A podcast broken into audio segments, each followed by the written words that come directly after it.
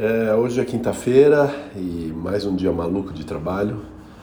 Aquele dia onde, quando chega às seis da tarde, que parece que as coisas deveriam acalmar, ao contrário. Vem uma bomba, pega fogo e aí das seis às oito pegando fogo.